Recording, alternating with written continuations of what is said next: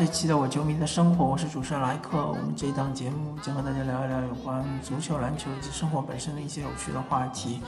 呃，我们这一期呢，就实在是不好意思，我们是不能聊 NBA 了，因为我真的就是最近特别特别的忙，然后嗯，大概是有一个多星期是完全没有看 NBA 的比赛，呃，包括里面的一些集锦啊，或者是嗯，我先跟大家说一下我平时的一些呃观看比赛的一些习惯吧。呃，因为我的工作原因，所以说，呃，我本身的时间比较自由，就算是，呃，疫情之前吧，我我我本人也是，嗯，偶尔啊，或者说经常吧，就是经常就是在，呃，那个上午嘛，NBA 比赛一般都是上午嘛，在上午或者中午的时候，嗯，会关注一些比赛，尤其是一些比赛是打的比较激烈的时候，特别是最后五分钟。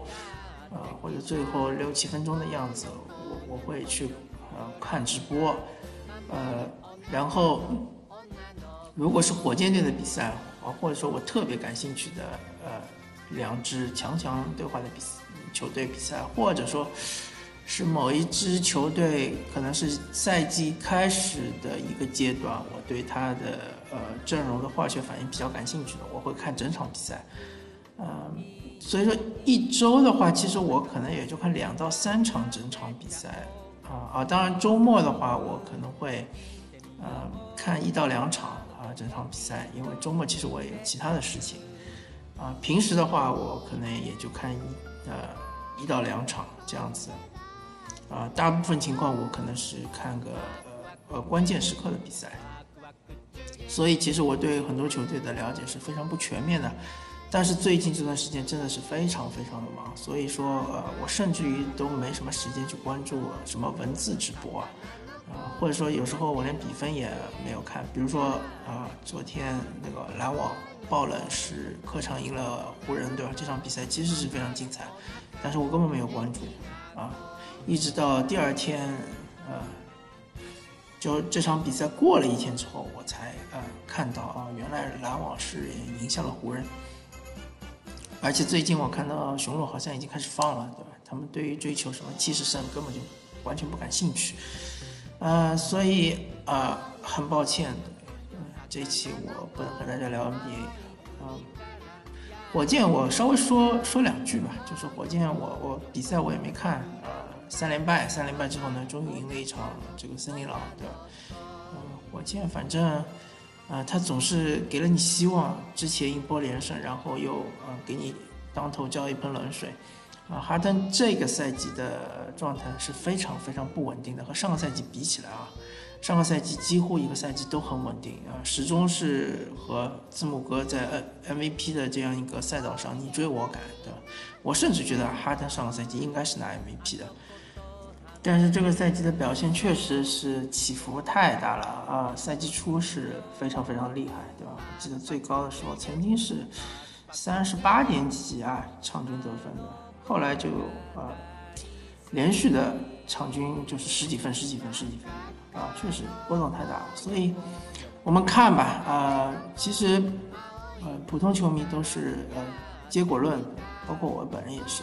如果是哈登在季后赛里发挥非常好，我们又会反过来评价说哈登可能是在常规赛是养精蓄锐，对吧？啊，打打养生球，季后赛的时候爆发一下，对吧？当然，如果哈登季后赛还是呃令大家失望的话，那么大家一样会说哈登还是老样子，对吧？啊，其实没什么，大家就呃客观的看吧，客观的看，我还是推荐大家去关注一下熊猫大神和这个呃。呃，徐墨大神，这个他们的一些数据，呃，数据分析的一些方式，呃，用数据分析来看球，好吧？那个这一期呢，我们还是聊一聊生活吧。呃，相信听我这个节目的，我们其实是一个比较小众的团体啊。呃，相信大家应该是对这个疫情受到疫情的影响还是比较大的。我我给大家几个建议啊。呃，首先我说一说我我最近本人的这个呃一些呃呃主要是职场方面的一些变化。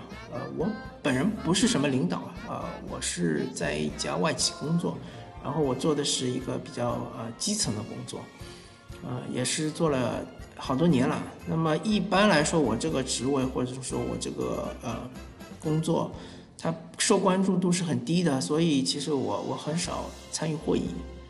嗯就是埋头苦干吧，就是做自己的工作。然后其实，呃，相对来说工作环境是比较宽松的。然后大家也知道嘛，啊，我有时候会啊看看球啊什么的，也没有什么领导来管我。但是这个疫情之后呢，啊，最近我就变得非常的忙，然后经常参加会议，然后呃，甚至有时候一一周要参加两到三次会议，就感觉自己。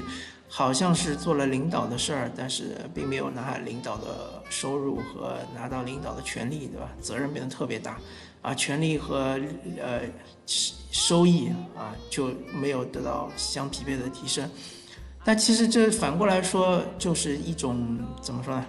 呃嗯，它它其实反过来说是一种，嗯，对于这个工作的一种嗯降薪吧，或者说。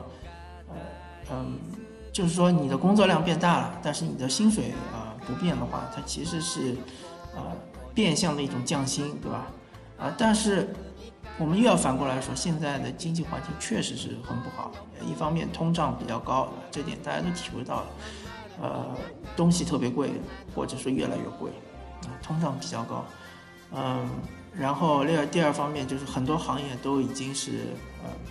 非常非常萧条了，随便举几个例子，什么电影行业对吧？谁会去看电影的？没人去看。啊，体育行业对吧？比赛各种比赛全都取消了，是吧？还有什么嗯，旅游行业对吧？我我本人其实呃原来。在大学里面是学过旅游旅游专业的，所以对这个旅游行业稍微有那么一点点了解。因为我也有一些大学的同学，他们就是从事旅游行业，现在就是反正一团糟吧。所以现在这个大环境这个趋势，有的公司就是呃明面上直接跟你说降薪，或者说是嗯。延迟发工资，对吧？那有的公司呢，可能就是变相的降薪，就像像我现在这种情况，就是，呃，你承担的工作量更大了，但是你的薪水不变，对吧？嗯，但是大家要知道，呃，现在我的建议是千万千万不能够辞职，因为现在真的是环境很难找到一份自己呃和自己能力匹配的工作，不是说找不到工作，但是。真的是很难，嗯，不管怎么样，嗯，我建议大家还是在自己的工作岗位上面再坚持一下，坚持到至少把这个经济寒冬给过掉。我们不说疫情，疫情可能过了之后，我不见得呃很乐观对于我们国家现在的经济形势。嗯，就像这个零八年、零九年的那段时间，对吧？啊，大家都是呃勒紧裤腰带过日子。现在的情况可能比当时更糟，因为呃，经济形势环境是变差了，然后通胀又变得很高啊。通胀高的话，其实就是呃，因为呃，央行放水嘛，因为这个嗯，国家就是印钞更多。所以说，嗯，不管怎么说，呃，不管你现在是是不是做一份你自己不喜欢的工作，或者是特别厌恶。你也要把它先坚持下来，千万不能给公司借口，然后把你给开除或者是呃辞退之类的，对吧？虽然你会得到一笔赔偿金，但是还是不划算，因为现在真的很难找到工作啊。我可以给大家举个例子，我本人的例子，我曾经在年轻的时候，嗯，做过一段时间的服务行业，对吧？啊，也就是这个。现在所说的 KTV 啊，当然我是正规 KTV 啊，不是大家想象中那种 KTV，啊，这个名字不知道大家还记得吗？啊，就原来是 KTV 巨头叫钱柜啊，然后我在钱柜里面，就是上手就是做那个非常普通的啊服务员，对吧？就是端端盘子啊，然后嗯，给大家就是呃领位啊，对吧？啊，当然是领到包厢，对吧？钱柜都是包厢啊，没没有这个大堂的唱歌的，都是在包厢里唱歌，就是一些非常基础的工作，然后非常非常的辛苦，而且为就是着装都是有要求的，一定要穿皮鞋，对吧？每天这个脚就是肿肿的很厉害啊，但是呃，一年之后呢，我就是转岗，然后去做这个呃公司的。我们所谓的工程，就是其实就是，呃，呃，帮助就是整个营业厅里面的一些呃电器呃的维修维护的工作，对吧？就不再是那么枯燥的去去服务，呃，单纯的服务生啊。转岗了之后呢，我就发现，呃，这个工作虽然说其实收入就增加了一百块钱还是五十块钱，我真不太记得了，收入肯定是很低的。但是工作的强度变低了，对吧？然后，呃，也有也发现了一些乐趣，啊，有时候甚至于可以偷偷懒啊什么的，啊，其实大家都，呃，我这里就不给大家就输输送什么鸡汤了，对吧？大家都是普通人，大家都希望找一份轻松的、收入又高的，对吧？又能混混日子的这种工作。那么我当时这种情况，是属于呃。收入比较低，但是可以混日子的工作，那又混了一年多，对吧？就是说，我的意思就是说，你一开始你可能是这份工作你觉得非常不适合自己，或者很苦，但是你可能做一段时间就会有转机，就会发现，从工作的角度来说，可能收入没有提高很多，但是你可能工作变轻松了，或者说反过来说，你可能工作没有变轻松，但是你收入提升了，总归会有转机。大家先。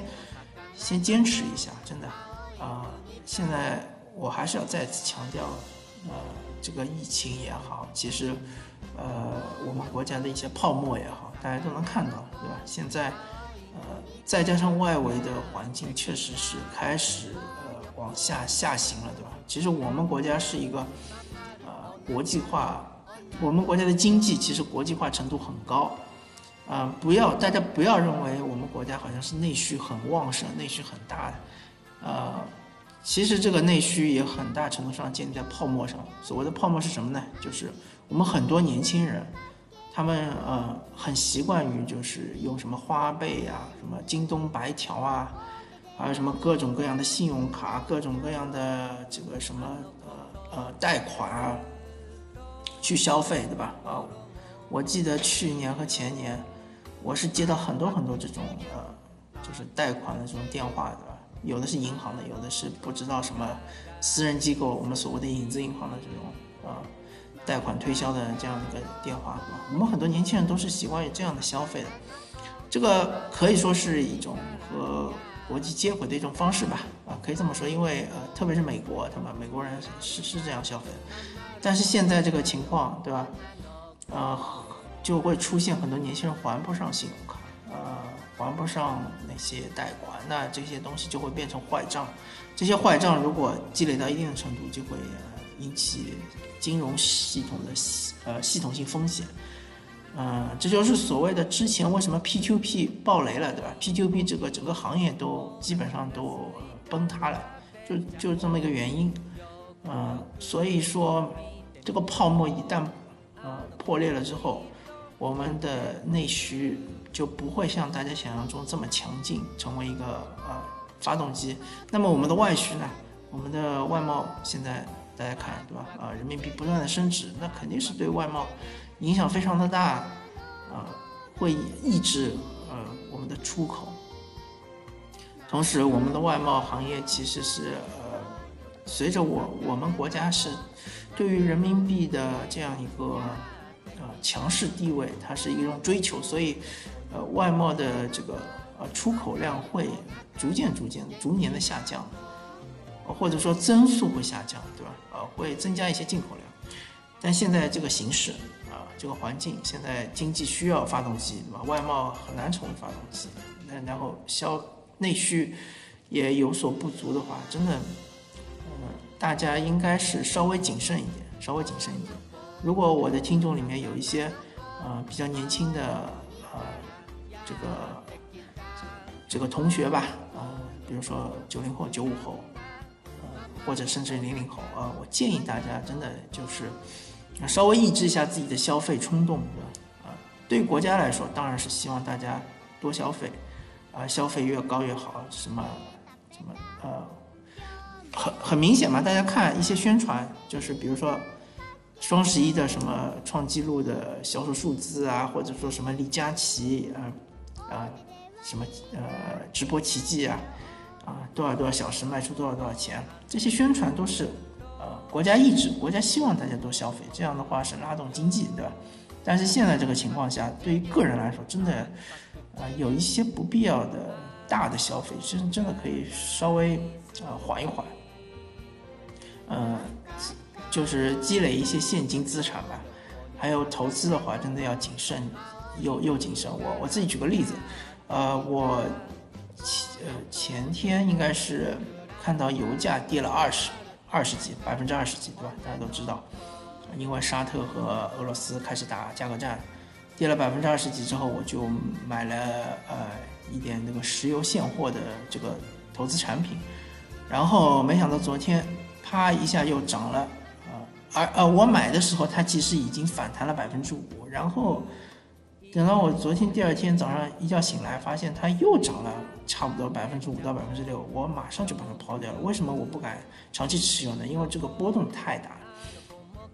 我本来的想法是，我觉得这个石油它已经跌到嗯三十三十块钱多一点了嘛，啊，我觉得我如果长期持有的话，其实是收益是比较可观的。但是，呃，昨天它这个一下子反弹这么多，我。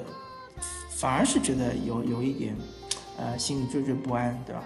所以，呃，投资产品真的大家要谨慎。我不是鼓励大家做短线，我也不是鼓励大家去做投机。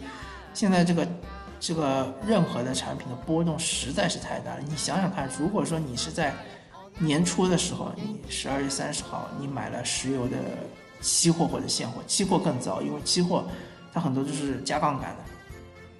比如说你有十块钱，你可能就买了一百块钱的这个期货，对吧？那个时候七十块钱或者六十八块钱，现在才一半都不到。你想想看，你的损失有多大？期货肯定就已经平仓了，不用说了，对吧？现货的话，你想想你损失有多大？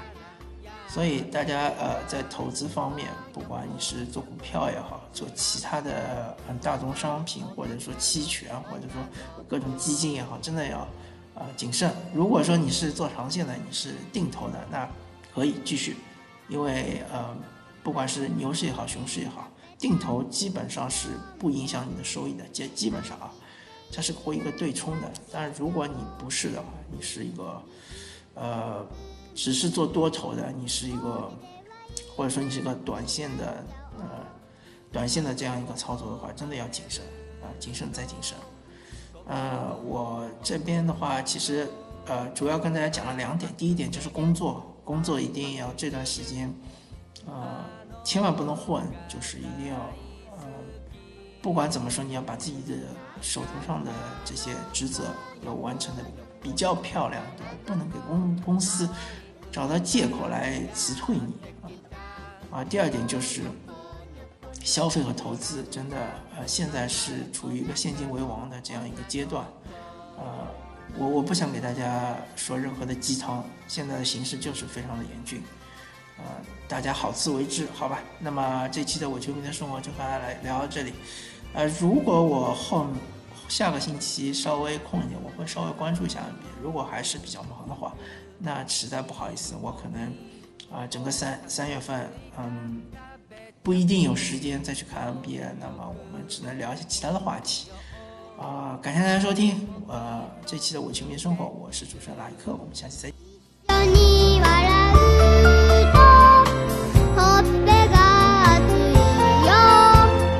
ワクワクチュギ ワクワクチュギュッ